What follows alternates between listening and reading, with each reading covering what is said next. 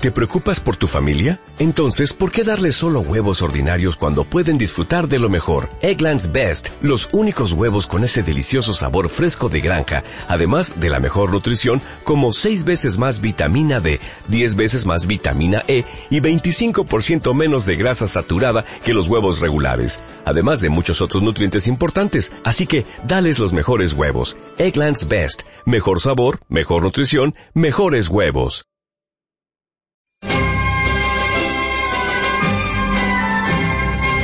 Están escuchando Libertad Constituyente.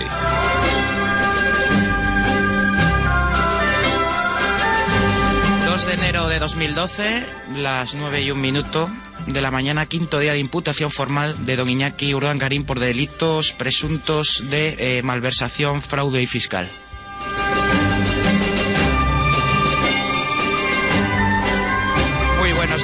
Bienvenidos eh, este primer lunes del año Independizar la Justicia. Les habla Pedro Manuel González.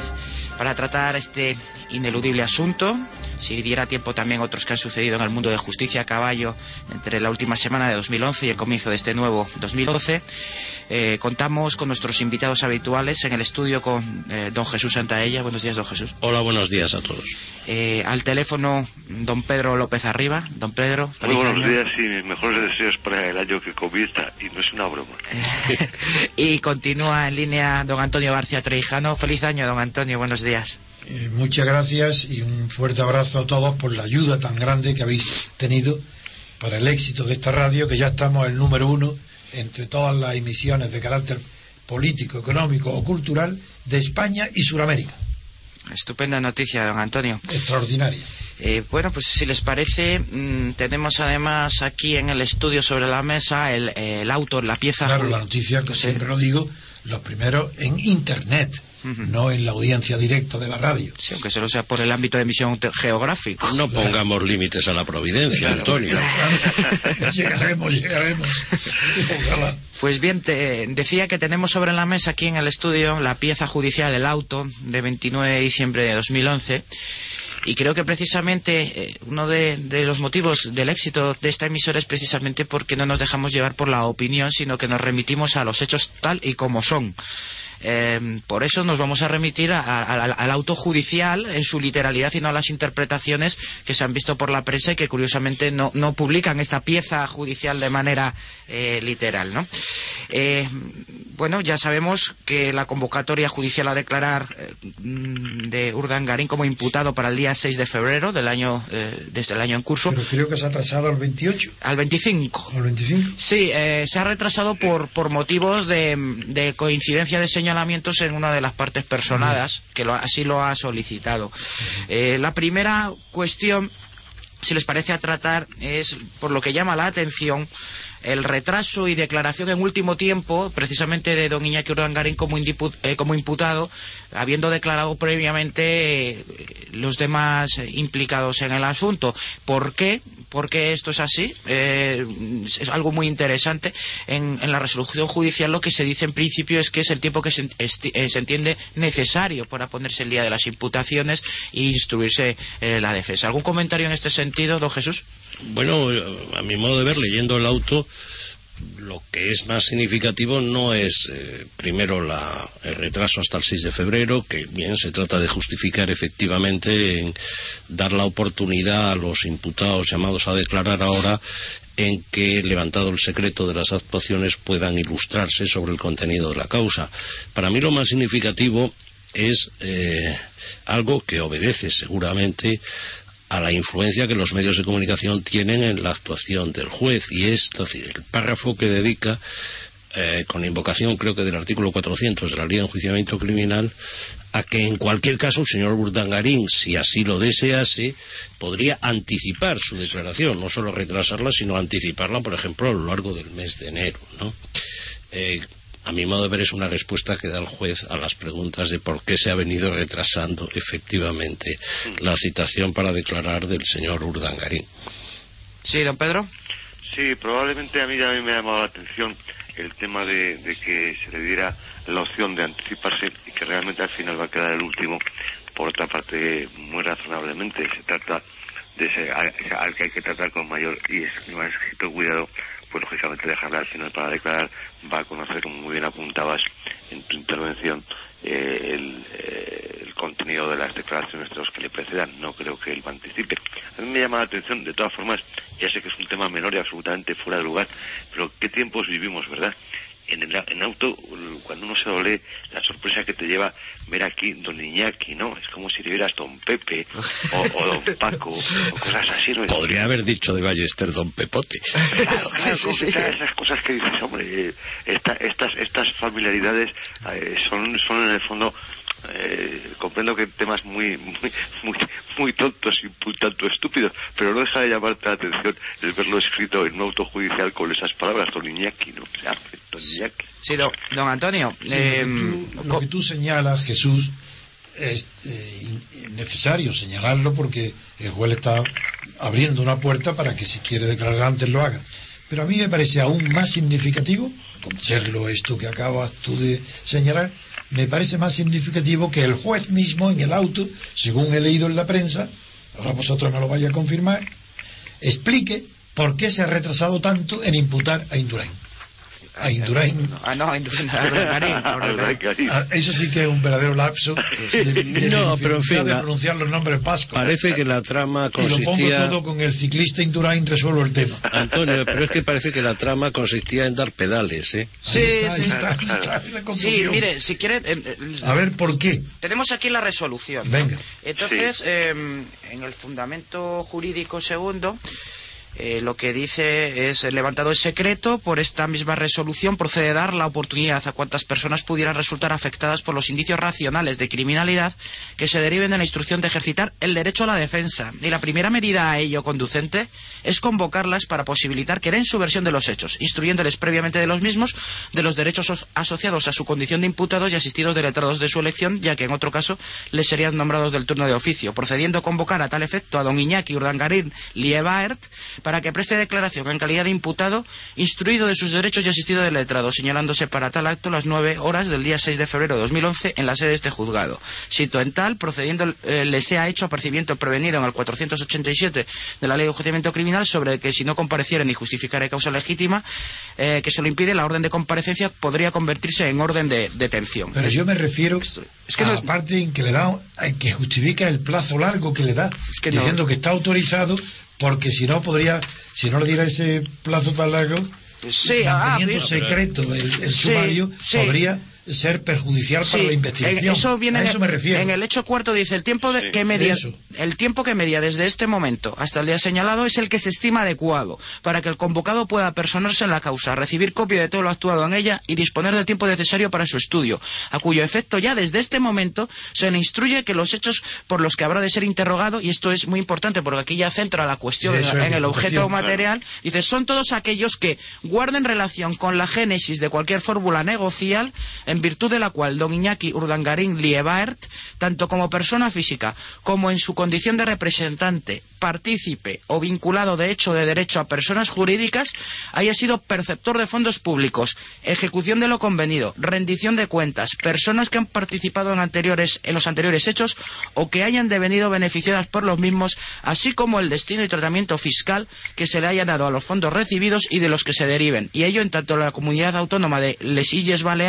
como la valenciana, recibiendo tales hechos eh, una mucho más perfilada concreción en el curso de su declaración. Pero sigo diciendo lo mismo. Yo me refiero a la justificación que el juez se da a sí mismo del plazo, para, aludiendo a, la ley de procedimiento civil para no perjudicar la investigación. Claro, no, no, no, pero yo creo que es para superior garantía del imputado. Eso es, eso es. no, no, la investigación. entonces los periódicos han mentido. Es que eso no lo dice otra cosa. El auto no lo han interpretado ¿eh? tal vez los periodistas de otra forma. Por eso, el auto objetiva. Si, si, yo he leído ya en la prensa que se está especulando el abogado de un Dargarín de que es posible que pida nulidad de actuaciones por ese retraso. Bueno, pues esto es lo que a decirse ya. Es que es incompatible eh, esa argumentación del abogado de Urdangarín, si es que así se ha producido, con el ofrecimiento que el mismo auto hace de, oiga, si usted considera que es mejor para su derecho, declare antes. Sí, sí, por eso precisamente comenzábamos hablando que nosotros no vamos a remitir lo que está en el papel de oficio. Claro. Es que, claro, el uno lee unas cosas por ahí que se hacen unas, unas interpretaciones que un poco A menos que de creativas. a mi modo de ver, lo que acaba de leer Pedro mm, acredita al juez, porque efectivamente Claro. constituye un derecho de todo imputado el que se le concreten los hechos, hechos.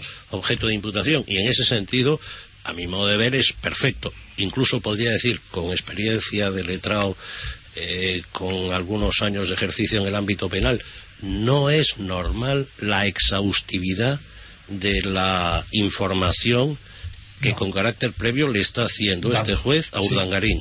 No es habitual, por lo tanto, chapó por el juez. Sí, sí. Sí, Hombre, el juez aquí yo embargo- creo que se, se pone exquisito, lógicamente, porque el tema es delicado también para él, ¿no?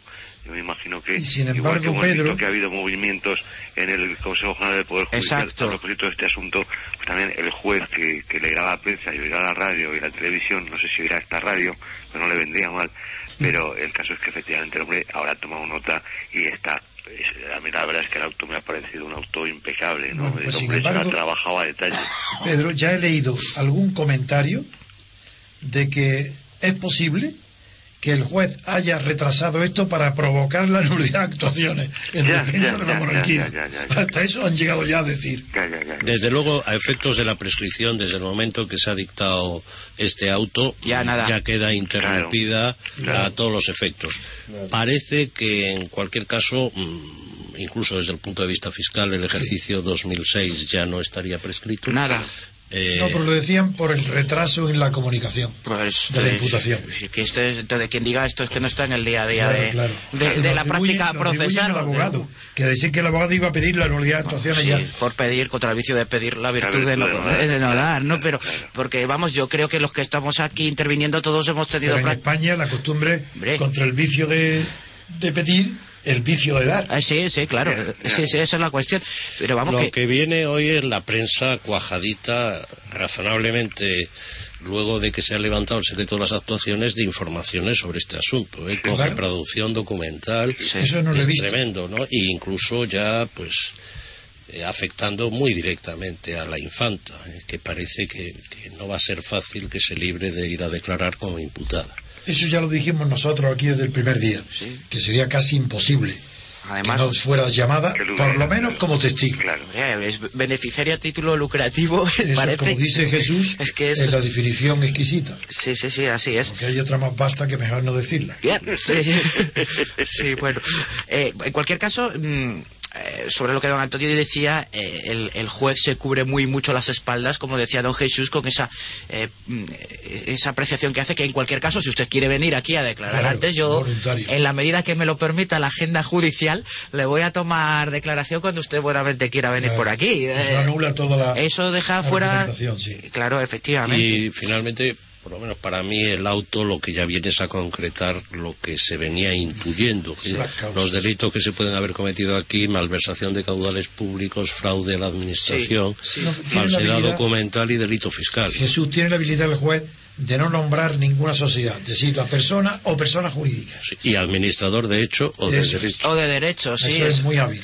Sí, es muy hábil. Y también mm, quizás merezca la pena subrayar que también se cuide muy mucho de delimitar el ámbito territorial de, de la propia instrucción, limitándole a, a los hechos que hubieran acaecido en la comunidad autónoma de las Islas Baleares y la Valenciana. Es decir, no le van a preguntar sobre No, las subvenciones que haya recibido en Madrid, Alcalá de Henares. Sí, Barcelona. Ayuntamiento de. Alcalá, la SGAE, Marruecos y Senegal, por supuesto, esto para Garzón casi, ¿no? fuera. Claro. Bien, bien. Eh, no, es una cuestión importante porque luego no olvidemos Claro. que esto puede desencadenar luego además un, un rosario de causas en otros, en otros procedimientos Claro. y una visa atractiva de la propia audiencia nacional respecto a los delitos económicos. Y respecto que antes de entrar en antena, don Jesús, y me gustaría que, que lo comentara para, para nuestros oyentes, respecto a, a- a los delitos fiscales que eh, el ámbito de competencia territorial no viene determinado por el Forum Delicti Comissi, sino directamente por el El domicilio. domicilio fiscal Claro, de Instituto. NOS y de las sociedades del señor general. y de la infanta. Claro. claro. Efectivamente. Don Pedro, ¿algo que, que añadir en este sentido? No, la verdad es que el, el asunto, hombre, a mí me ha llamado la atención eh, una noticia que vi esta mañana en la radio, antes de, cuando me citaba y esas cosas, que pero decía es que tú ves otras radios. algunas Oye, otras. radios. Doy, doy- doy una panorámica un poco por todas. eh, Escuchas un poco pues la SER, escuchas un Eso es poco la- traición. Eh, por, por estar informado, ¿no? O desinformado. O desinformado, se puse, mire, muy bien visto eso. Eh, y daban la indicación de que había utilizado el Palacio de Maribén, el Urdangarín, para Sí, sí. hacer algunas de las reuniones negociales. De oficina, de oficina, sí. Un poco de oficinilla, sí. Para entrevistarse en concreto con el señor Matas, a la sazón presidente de la comunidad, ¿no? Claro, que, que lo pone un poco en relación con algún artículo también leído, yo, yo creo recordar ahora en Voz Populi, que decía que vendía Urdangarín, ¿no? Exactamente. Porque claro, el caso es que le acudían a comprar. No un- Lo, lo curioso de esa pero- información, pero Pedro, cobraba euros. Y lo, y lo- pero sabemos que lo vendía, por ejemplo, desde el Palacio de Maribén, ¿no? O sea, no Pero lo curioso de esa información, Pedro, fíjate, si a esa reunión asistieron el señor Urdangarín y el señor Matas, de ser cierta la reunión, parece que la fuente no debe ser Urdangarín, ¿no? No, lógicamente. Bueno, eso, claro, eso parece, Entonces- parece evidente. Luego lo que decía también eh, don Jesús es que esto ya nos delimita los posibles ilícitos, ¿no?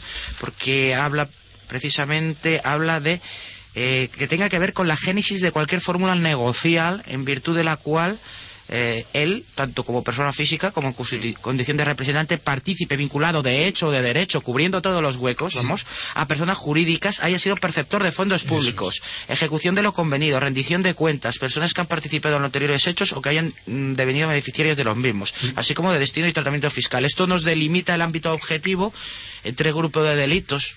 son Malversación, desde luego, malversación, fraude a la administración, fraude, falsedad documental. Fiscal. falsedad documental y delito, y delito fiscal. Entonces esto ya nos deja un poco el, el- el marco penal de lo que de lo que se estamos va a desenvolver el asunto que seguramente irá yo lo, lo- lo he pensado siempre que el más probable sea por este último El fiscal. que los otros ya verán si es fraude fiscal porque probablemente los demás intentarán dejarlos en nada Eh, yo creo que hay, hay un esfuerzo considerable para para que el tema se minimice porque aunque Urdangarín vaya a salir crucificado con alta probabilidad también es cierto que es una crucifixión en la que le puede ocurrir como a Cristo que no va a ir solo y, y claro el problema es quién le acompaña porque Cristo le iban dos ladrones Pero este pleito claro. tiene todos los visos de ser recurrido, la sentencia, llegar hasta el Hombre. final, ¿no? Hombre, Sí, hombre, sí, hombre, sí. hombre, esto llegará al Constitucional.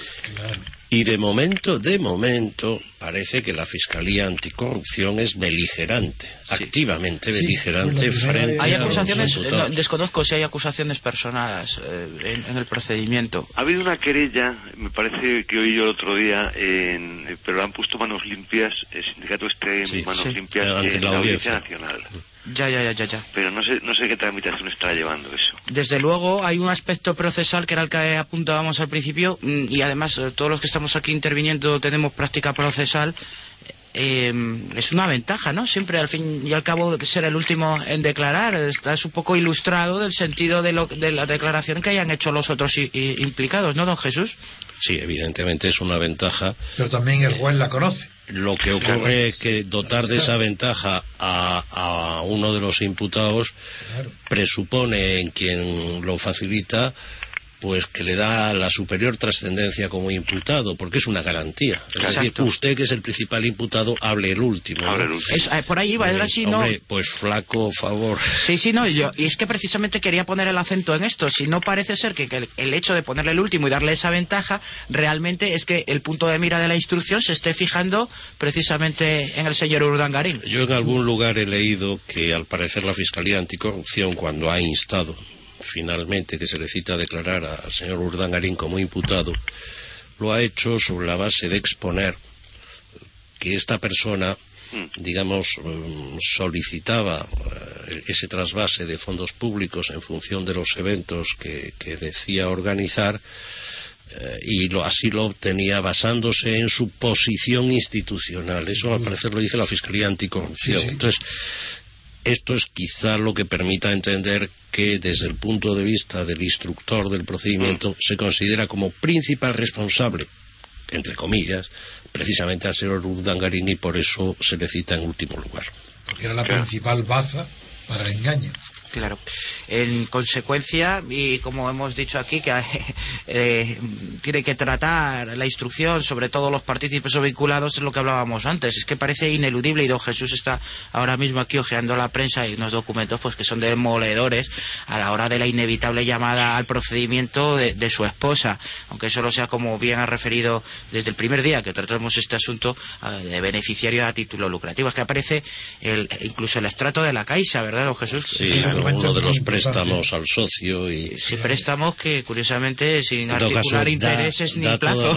da toda la impresión de que la adquisición del inmueble en Pedralbes, en Barcelona, se produce precisamente en un año eh, y como consecuencia de los ingresos de todas estas operaciones, ¿no? Entonces parece parece que, que va a ser inevitable y quizá en garantía de sus mismos derechos citarla como imputada y no como testigo. Claro. Sí, ya estamos dando un escalón más porque a la luz de los nuevos datos... parece entonces que los contribuyentes van a poder rescatar ese palacio para ellos, a ver quién lo disfruta. Bueno, bueno, bueno, Antonio, Antonio, no Eso es mucho optimismo, sí. Sí, claro, ahí enlazamos con otro tema que creo que debemos eh, abordar aquí porque eh, la, la prensa está huérfana de un tema tan importante como la posible adopción de medidas cautelares en el seno de la instrucción, que yo no lo he leído eh, eh, en, ningún lado y no sería descabellado, don Jesús, pensar algún tipo de... Las de tipo personal yo no... Ni retirar el pasaporte ni que se venga para acá. Ni Hombre, las comparecencias quizá, la retirada del pasaporte también, pero eh, quiero decir que, eso sería, al margen de que yo nunca he sido partidario, O, lo soy muy escasamente partidario de las medidas cautelares de tipo personal. ¿no? Quizá más importante sean las de tipo real. ¿no? Claro, claro, claro, ahí va, ahí va. Lo que a mí me ha llamado la atención es que, pese a que el juzgado, el juez probablemente, sí, no recuerdo quién qué documento, hablaba de que si no comparece ese día será traído por la fuerza. Sí, bueno, pero sin embargo, ya lo sé que es una fórmula legal. Sin, em, ya lo sé que es una rutina que dicha. Sin embargo, un dragarín ha declarado que no piensa venir, que se queda en, en vivir fuera. Eso dice la prensa debe ser, eso parece imposible. ¿Será que viene a declarar y se vuelve a ir? Pues en ese caso me temo que, que entonces no va a volver. Sí. Mal asunto, mal asunto. Eso lo ha dicho la prensa claramente. Vamos a ver, un imputado por principio tiene que estar a disposición en la fase de instrucción, según la ley de enjuiciamiento criminal del juzgado. Eh, si no se ofrecen garantías, sino por el contrario lo que se está haciendo es protesta expresa, es decir, yo no voy a ir, pues mire usted, usted se va a venir porque se queda usted aquí, vamos. Sí, sí, sí, eh, por eso me refería yo a las medidas de personales, no, no las agresivas, no estaba... Desconocía... No ibas descaminado, ¿eh? claro, no iba... ¿eh? Claro, no, es que yo no pensaba, por supuesto no estaba pensando en una prisión provisional, ni nada por el estilo, eso es una barbaridad, pero, pero quitarle el pasaporte o una prohibición de abandonar al territorio nacional. que sea falsa la declaración que la prensa le ha atribuido porque yo no recuerdo haber leído nada en, entrecomillado. A mí me sorprendería una declaración Pero que la ha publicado la prensa, seguro, lo he leído yo. No, sería, sería tremendo, el, que, que, no compareciese sería tremendo. Esto nos pone por una parte en lo medieval, ¿no? En, en, el antiguo régimen el, el, imputado a vida cuenta de su alta condición se, se niega absolutamente a comparecer y por otra parte obligaría a pedirle a Estados Unidos una, una una orden de detención internacional. No, además, y respecto a la localización del imputado, no este quiero ni pensarlo. Yo creo que es excesivo. En este tipo de situaciones un imputado puede, pero excepcionalmente, eh, residir en el extranjero sobre la base de justificar un arraigo. Que no, no, que efectivamente que es fundamental su presencia, en este caso en Washington. Es decir, quien lo tendría que decir vamos, es el señor Alierta para hablar su presencia en el juzgado cada vez que se le requiera. Claro, pero tendría que ser don César Alierta el que dijera que era imprescindible la presencia del señor Urdangarín que si no los teléfonos no funcionaban. Exactamente. Efectivamente, sí, sí. Además... Mm, eh, es bastante curioso porque parece que el señor juez de instrucción sí que se lee, la prensa y los periódicos y ve la tele, porque es que, eh, de hecho, eh, otra cosa que, sorprende un poco leer el auto, insistimos que nosotros leemos los autos, o sea, no, no leemos la prensa y la comentamos, sino que nos estamos remitiendo siempre a la literalidad del papel de oficio, que es una cosa muy importante. Dice, no constando domicilio propio en España, de don Iñaki Urdangarín Liebaer, pero eso sí, aunque sea a través de los medios, para su asistencia y representación le ha sido otorgada a la defensa al letrado don Mario Pascual O sea, está diciendo el juez que que bueno, que no... Yo no sé si con ese apellido el juez es gallego, Sí, sí, sí. pero a mí me suena a sorna gallega Sí, ese claro. fundamento. Pero es que dice que no constando no- domicilio propio, que España era un Sobre todo cuando Urdangarín, se, pero... le ha, se le ha apartado de la agenda de Zarzuela, pues claro, no, se- no es cuestión de citarle en Zarzuela, digo Claro, claro, claro, es que esto es muy curioso, ¿no? El, el juez efectivamente hace aquí un, un giro. Yo creo que es gallego, yo creo que es gallego. Sí, bien, entonces, eh, como dice don Jesús, mm, eh, respecto a garantías o medidas cautelares de orden real, de orden económico, no sería tampoco nada descabellado. Esas sí son las razonables. Claro. A la vista de los indicios, efectivamente sí sería razonable pues alguna suerte de medida cautelar que asegurase que una eventual condena, en el supuesto de que existiese, pudiera hacerse efectiva Notaciones unos preventivas, a lo concretos mejor. bienes. ¿no? Hombre, tiene el Palacio de Pedralbes, con lo cual eh, ahí ese da para muchas responsabilidades. Sí, don Antonio. No, nada, estoy de acuerdo cuando me callo. Oye, Antonio, pero ¿y, ¿y qué va a hacer el nuevo fiscal general del Estado en relación con es estos otro asuntos? temazo, ¿eh? Porque Pues- con eso podemos enlazar con los nombramientos cultura, de Ruiz Gallardón. Tiene una buena cultura cinematográfica. Sí. pues ya sabrá cómo actuar aquí muy bien. Sí, con pues, Yo me que- lleva una sorpresa colosal, no sabía que ese señor era fiscal. Le había visto muchas veces en los Sí, programas de, televisión, de crítico de cine, me cae bien. eh, comparto con él el gusto por John Ford, por ejemplo. eh, Sí, eh, pero él sabe mucho de, lo dije ya una vez, como todos los invitados de Garci, que saben muchísimo de tramoyas, de, detalles técnicos, Sí, señor, de sí, mirar señor, qué maravilla, cómo clava el, el hierro en aquella esquina. Exacto, y, exacto, y se exacto. le escapa lo principal, El fondo. de- de- que es el argumento, eh, qué significa, qué mensaje hay, qué argumentos, qué psicología hay en los personajes. De eso, cero. En cambio, saben una barbaridad de tramoya. Sí, de las iluminaciones. de eso, de eso, de claro, eso, de claro, traveling, claro. de, la, de cosas que no, demás no. A mí, me, cuando yo voy al cine, todo eso me trae sin cuidado. Yo voy a mirar la película a ver qué, qué quiere decir esa película, nada más. Estuvo destinado, estaba destinado en el Tribunal Constitucional. Sí, suele ser el destino habitual de los fiscales, eh, digamos, disidentes, poco afectos Ah, sí. a la estructura jerárquica Sí. de turno, ¿no? Sí. Eso le pasó en su momento también a Cesario Ortiz Úrculo, que Sí, fue el primer fiscal que... que, prefieren las salas de cine oscuras que no- a la claridad de, de la luz A ver, visual, de- no, para no ver lo que pasa. Es un retiro. Sí, viene de una asociación de fiscales conservadora, ¿no? Que es la, la asociación. Eh, yo, yo lo conozco, yo tengo la mejor de las opiniones. Tiene cara de- de buena persona. de este fiscal no es un fiscal mm, Claro. recto eh, después de 30 años o treinta y tantos años prácticamente en la carrera pues eh, no ha dado digamos ninguna sorpresa desagradable Que es lo mejor que con se puede. pipa, ¿no? Yo le he visto fumar con pipa sí señor ¿Fuman pipa? sí sí es es, otro- es un muy cinematográfico también. Eso, es que otro dato de que aparente tranquilidad los fumadores en pipa. Eh, se caracterizó en la última etapa con, por- con ser el, el principal opositor a, a Cándido Conde Pumpido Sí.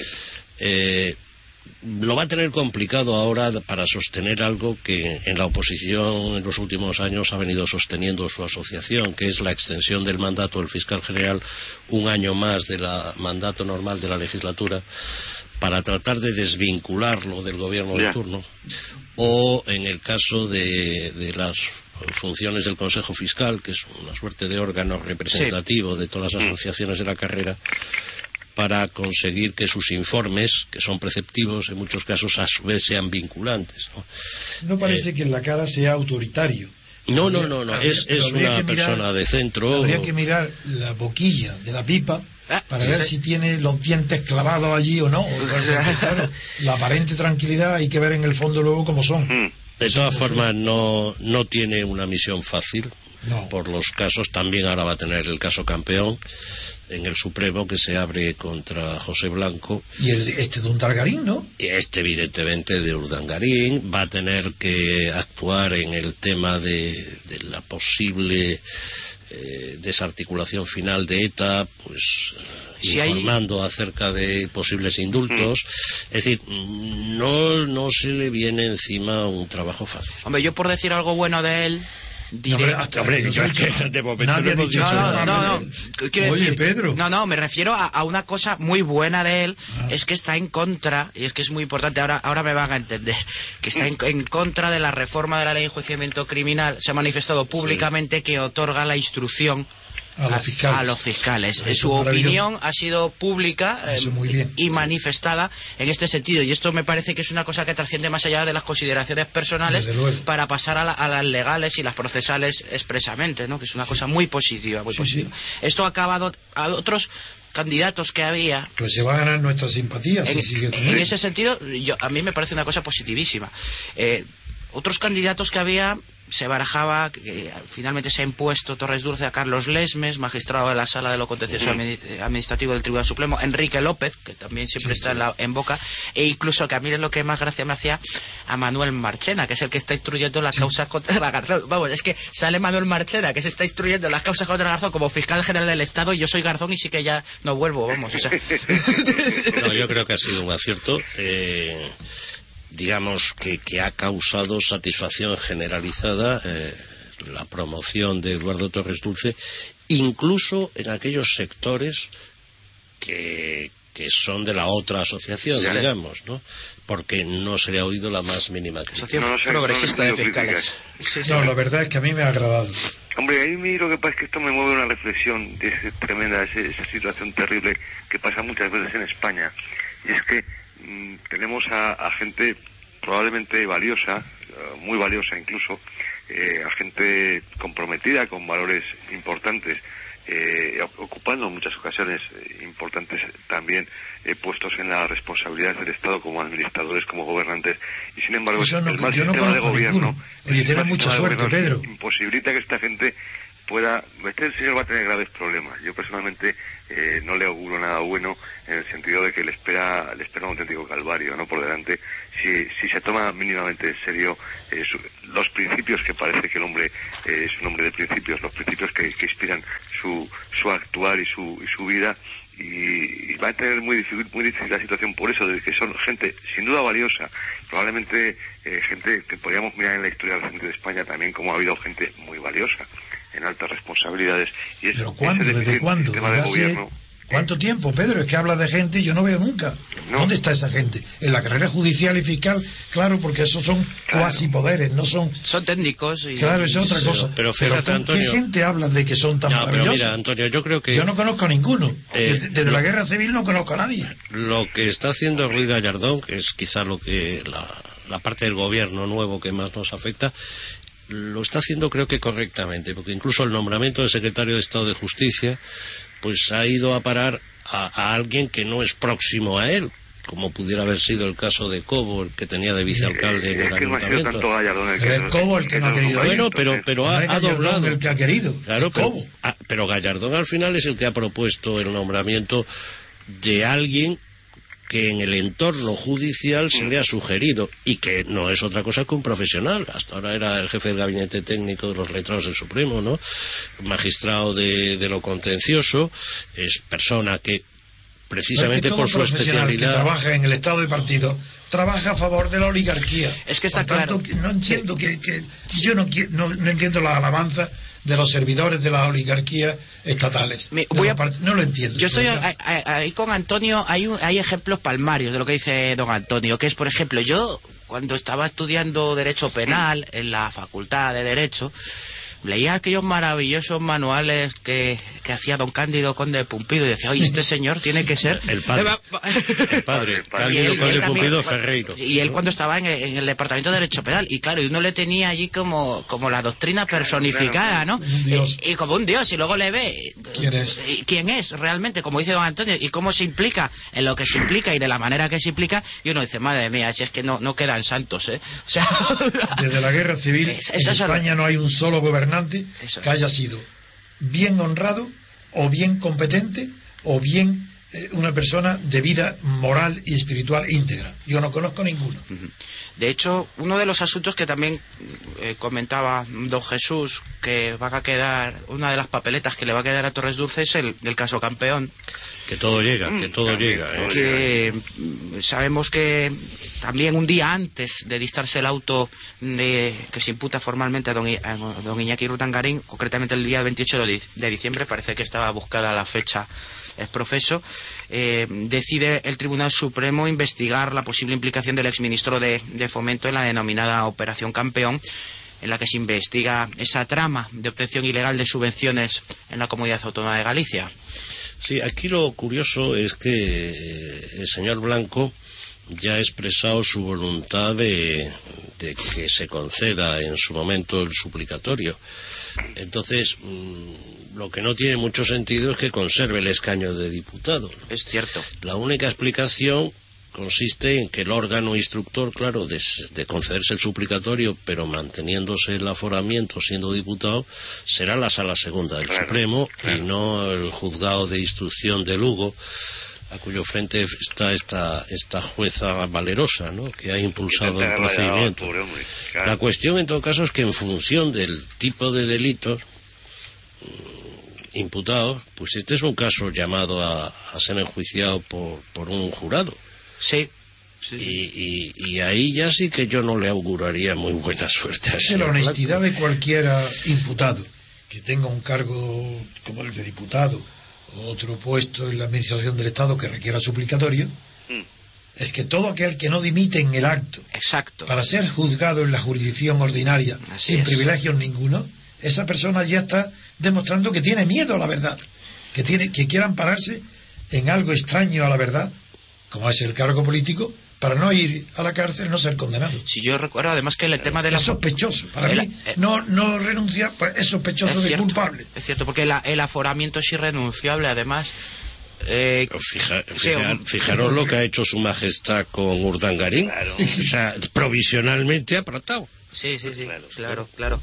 Eh, Se lo aparta a la vez que le denuncia ante la opinión pública y ante el juez de que su conducta, poco ejemplar, tiene que ser eh, enjuiciado y, y sancionada. Claro. Pues eso no lo ha hecho Rubalcaba no con Blanco, ¿eh? Exactamente. No, pero es que yo no sé si se acuerdan ustedes de aquel aquel señor del Partido Popular que, que también dio un positivo en un control de la alcoholemia tras llevarse a un coche por delante. Así. Cómo se agarraba también al, al aforamiento y decía, eh, no, no, yo renuncio al aforamiento. Y el Ministerio Fiscal le- lo que le, le contestó cuando dijo eso a través de su representación procesal, dijo, no, no, no, no renuncie usted al aforamiento. Usted lo que tiene que hacer es renunciar al cargo para que se renunciara al aforamiento. No puede seguir en el cargo y renunciar al aforamiento. No, pues estamos en las mismas. Eso es lo de estar medio embarazado. Sí, es que esto es, es bastante. Bueno, ¿y el- cómo ven ustedes el panorama procesal de, de Blanco?